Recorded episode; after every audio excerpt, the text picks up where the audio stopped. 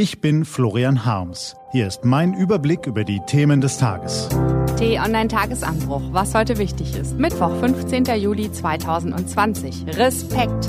Angela Merkel weiß, wie Respekt geht. Heute vom stellvertretenden Chefredakteur Peter Schink. Gelesen von Ivi Strüving.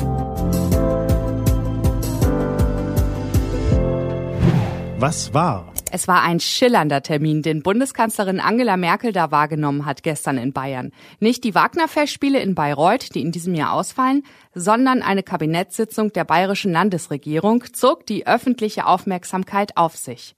Im Spiegelsaal des Schloss Herrenchiemsee wurde getagt. Die Kulisse extra aufgezogen für die angereiste, bald scheidende Kanzlerin. Doch die Reise Merkels verdient zunächst einmal Respekt. Den Terminplanern im Kanzleramt wird klar gewesen sein, dass das Schloss für Markus Söder die perfekte Kulisse bieten würde. Bilder aus dem Spiegelsaal, Kutschfahrt und Schifffahrt gemeinsam mit der Kanzlerin, da muss Söder gar nicht mehr sagen, wozu er das alles inszeniert. Die Bilder sprechen für sich. Da kommt einer, der Kanzler werden möchte. Die Kanzlerin hätte nicht fahren müssen, hätte die Kulisse verweigern können, hat sie aber nicht. Aus Merkels Blickwinkel ist die Reise ein logischer Schritt. Sie hält sich in der Nachfolgedebatte neutral. Sie behandelt jeden potenziellen Kanzlerkandidaten mit Respekt. Söder bekommt seine Bühne. Niemand kann sagen, sie hätte ihn benachteiligt. Merkel drückte es vor den mitgereisten Journalisten in Herrenchiemsee so aus. Bayern hat einen guten Ministerpräsidenten und der hat mich heute eingeladen. Mehr werden Sie dazu von mir nicht hören. Freundlich, neutral, respektvoll. Respekt ist ein großes Wort und ein mehrdeutiges. Erstens, der grundsätzliche Respekt. Zunächst einmal gibt es da den Respekt vor anderen Menschen, vor der Würde des Gegenüber. Sie kennt keine Abstufung, gilt vorbehaltslos. Wir begegnen anderen Menschen respektvoll, ein Wert, eine Haltung, die Merkel oftmals nahezu zelebriert, auch gestern. Bei Söder dagegen kam solcher Respekt in der Vergangenheit gerne mal zu kurz.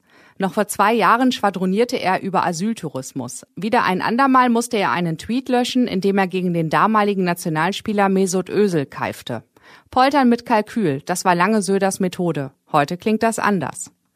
Zweitens, der institutionelle Respekt. Dann gibt es den Respekt vor dem Amt, vor der Institution. Das Kanzleramt gehört definitiv in diese Kategorie. Das Amt verdient respektvoll behandelt zu werden, weil von dort aus die Geschicke des Landes gelenkt werden. Auch da hat sich Söder verändert. Die Zeiten, in denen er die Politik der Kanzlerin angegriffen hat, sind vorbei. Mehr noch, seit er öffentlich als Merkel-Nachfolger gehandelt wird, gibt er den Landesvater, dessen Corona-Politik für das ganze Land als Vorbild dient.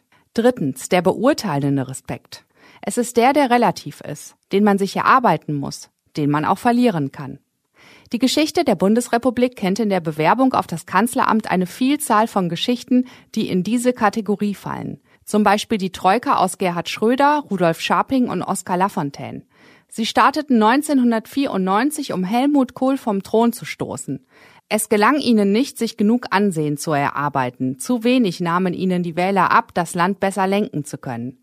Vier Jahre später war das bei Gerhard Schröder anders. Er hatte sich den Respekt erarbeitet und Helmut Kohl selbigen verspielt. Bis zur Bundestagswahl 2021 ist es noch weit hin. Söders Umfragewerte sind beeindruckend, aber das ist nur eine Momentaufnahme. Eigentlich gilt deshalb in der Politik, wer zu früh die Bühne betritt, hat schon verloren. Angela Merkel selbst hat durch ihre frühzeitige Rückzugsankündigung bereits eine mögliche Nachfolgerin verschlissen. Annegret Kramp-Karrenbauer. Ob der gestrige Termin mit Kanzlerin für Söder geeignet war, Respekt für das wichtigste Amt der Republik zu erlangen? Hm, da sind Zweifel. Zu pompös, zu inszeniert war die Szenerie mit Kutsche, Schloss und Schifffahrt. Ein durchsichtiges Manöver. Eines muss Söder noch lernen. Respekt vor dem Wähler heißt, die Aufgabe wirklich mit allem Ernst ausfüllen zu wollen. Klar, schöne Fotos gehören in der Politik dazu, aber höchstens als Beiwerk, nicht als Hauptsache. Wie viel Respekt Söder sich bis zur Bundestagswahl 2021 erarbeiten kann, muss die Union zum Jahreswechsel entscheiden. Wir Wähler können getrost bis zum nächsten Herbst warten. Bis dahin vergeht noch viel Zeit für die Kanzleranwärter und Anwärterinnen aller Parteien. Die sollen sie haben. So viel Respekt muss sein. Was steht an? Frank-Walter Steinmeier und seine Frau starten zusammen mit 74 Prominenten unter dem Hashtag Abschlussfeier 2020 eine virtuelle Abschlussfeier für die Schulabgänger des Jahres 2020. Gebündelt wird das auf einer Internetseite, die ab heute Morgen auf t-online.de steht.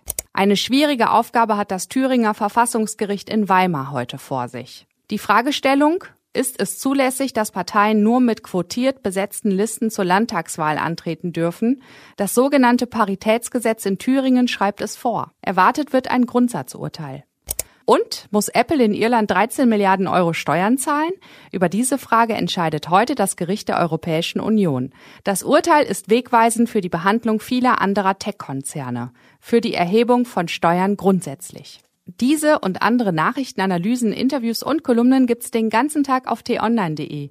Das war der T-Online-Tagesanbruch vom 15. Juli 2020, produziert vom Online-Radio- und Podcast-Anbieter Detektor FM. Wenn Sie uns bei Apple Podcast hören, lassen Sie uns gern eine Bewertung da. Vielen Dank. Ich wünsche Ihnen einen frohen Tag. Ihr Florian Harms.